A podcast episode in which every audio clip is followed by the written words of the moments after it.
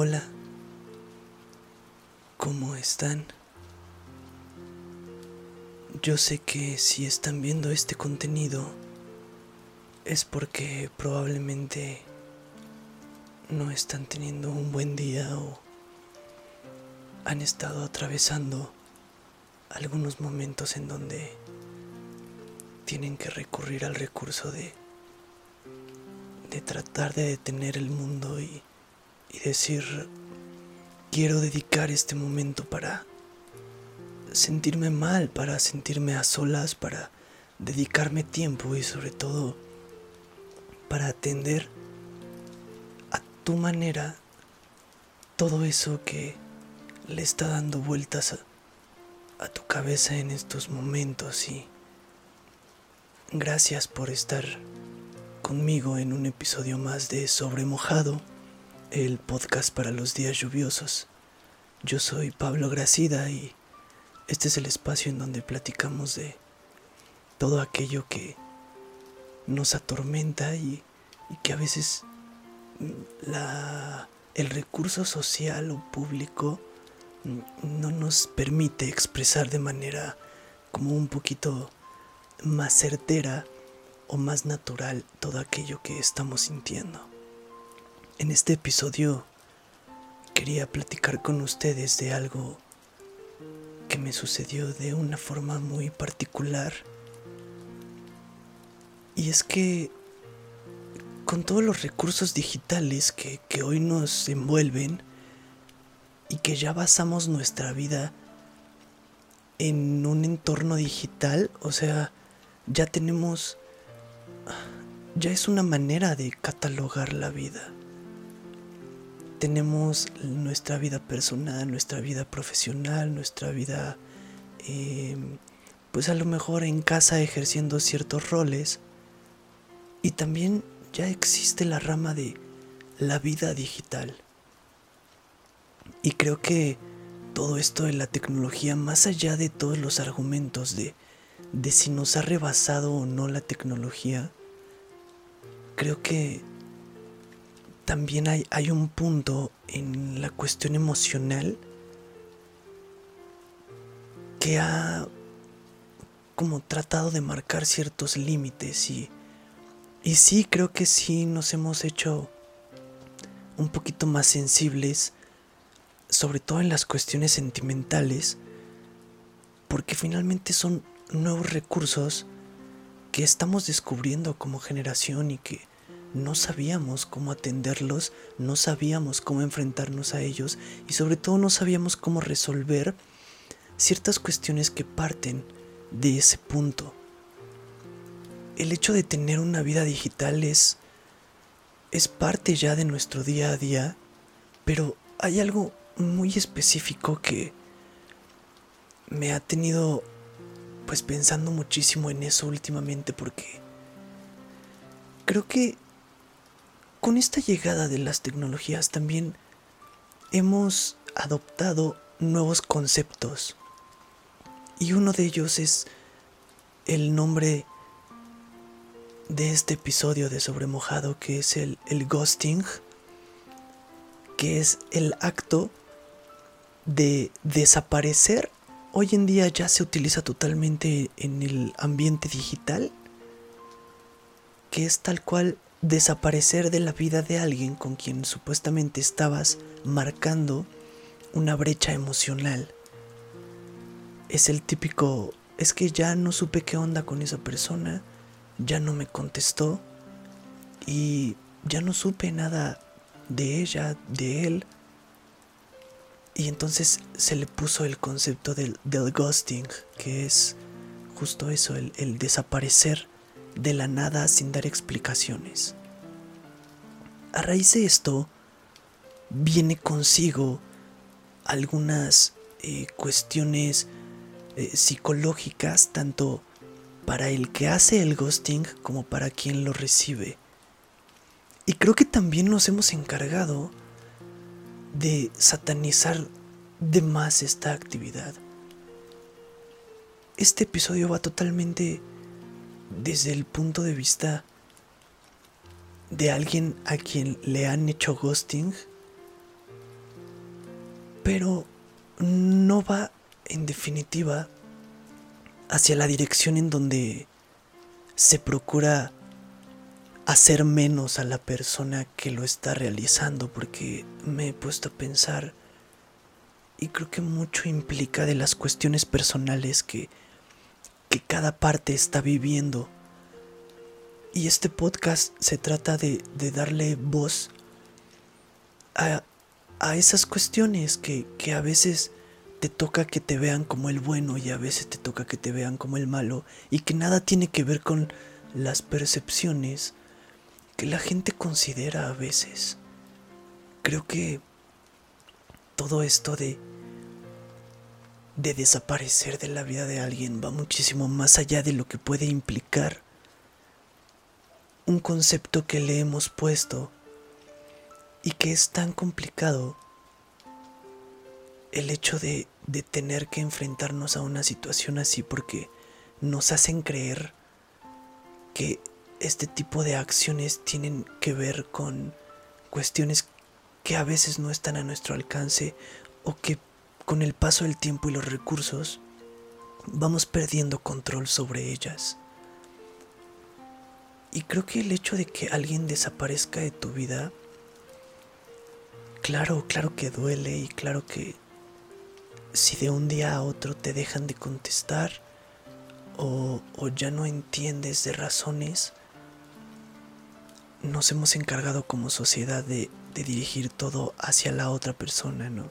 De seguro eh, no sabía cómo atender sus cuestiones y es una mala persona porque no está bien desaparecer y hacen este tipo de embrollos de Ah, no, no tendría... Cuando te hacen ghosting, finalmente, y lo empiezas a cargar de más, una de las soluciones, y muchos lo pintan así, es como de, ay, tienes que ir a terapia para ir sanando estas cuestiones. Y entonces se han encargado de satanizarlo a la inversa y de decir, no, el que tendría que ir a terapia es la persona que está haciendo el ghosting, porque ellos son quienes están mal y nosotros somos los que pagamos el daño que nos hacen. Y, es algo que, que creo que está totalmente fuera de control. Creo personalmente que, no estamos aquí para estar echando culpas. Y hay una batalla interna bien específica que es de donde parte este sentimiento, que es, claro que que es bien difícil cuando una persona desaparece y lo primero que haces, tú como, como persona que recibió el, el ghosting, lo primero que haces es preguntarte qué hiciste mal y qué estuvo mal contigo y empiezas a sacar todas tus inseguridades. Seguro se fue por esto, seguro pensó que esto, seguro estuvo mal que yo hubiera hecho esto y un sinfín de cuestiones en la lista que en efecto pareciera que, que es tu inseguridad y tu autoestima, tu baja autoestima lo primero que está saliendo como ahí a flote y es una batalla bien complicada porque son de ese tipo de cuestiones que a las que no les puedes encontrar alguna respuesta. Y cuando no se las encuentras, creo que comienza todavía la segunda etapa de luego de preguntarte qué hiciste mal, de entonces tratar de corregir acciones y, y tratar de rescatar cosas que, que tal vez la vida sepa por qué no están sucediendo de la manera en la que uno lo desea.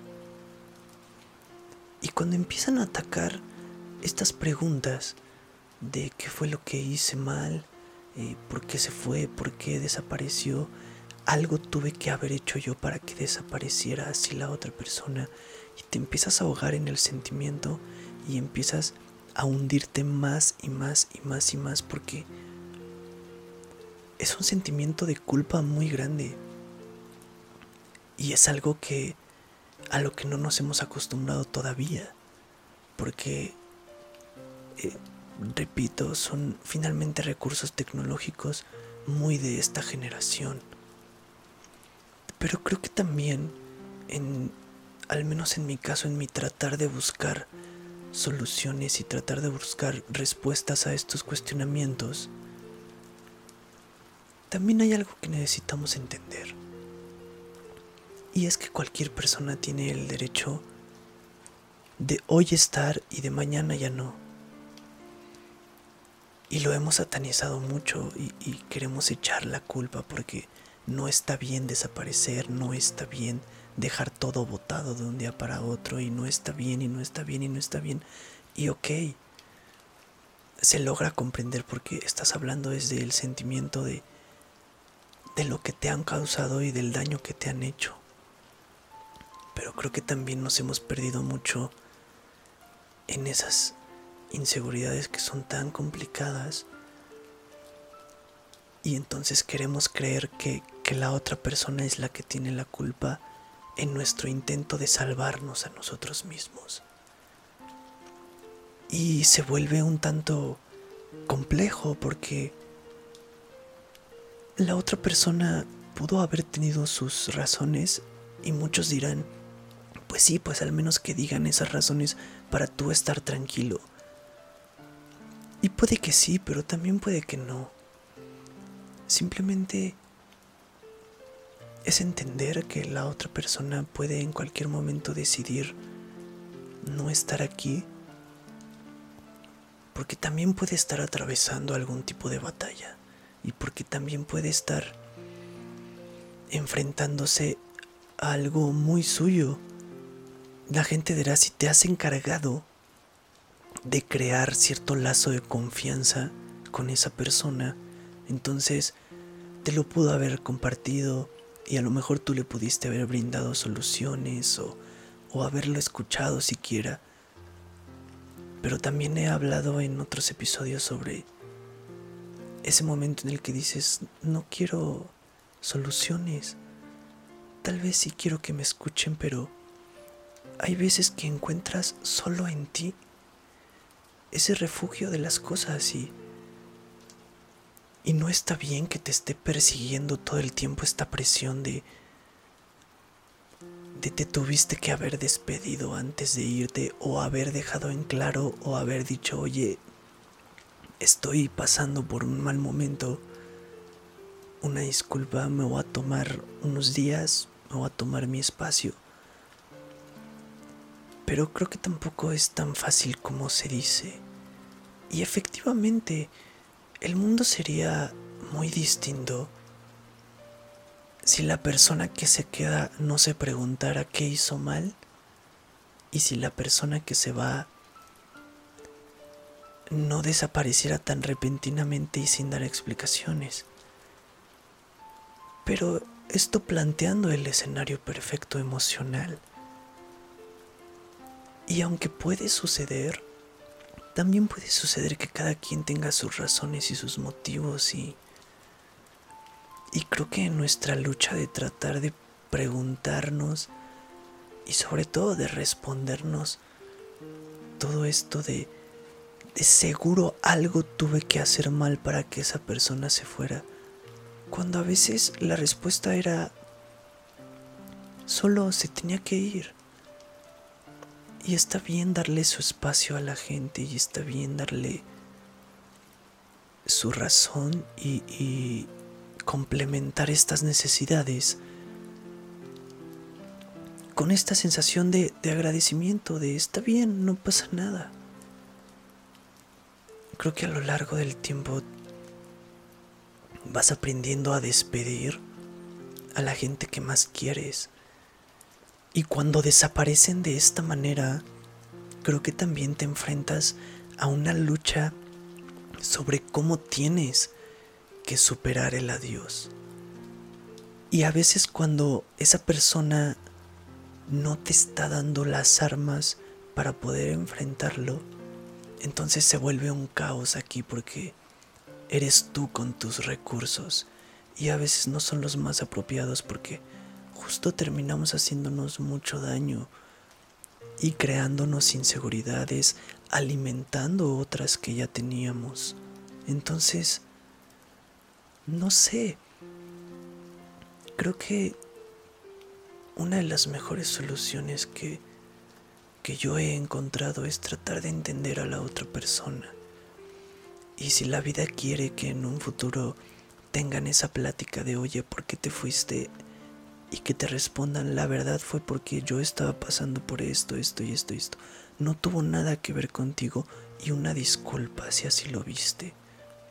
No era esa mi intención, que sería lo más apropiado escucharlo, porque bien o mal si sientes que cierras o que terminas de cerrar el ciclo, pero cuando la gente se va y que tiene sus razones tan personales, creo que tampoco podemos satanizar de más el hecho de que alguien diga, hoy no quiero enfrentarme a eso, simplemente es hacerme a un lado y perdón si no lo estoy haciendo de la manera adecuada.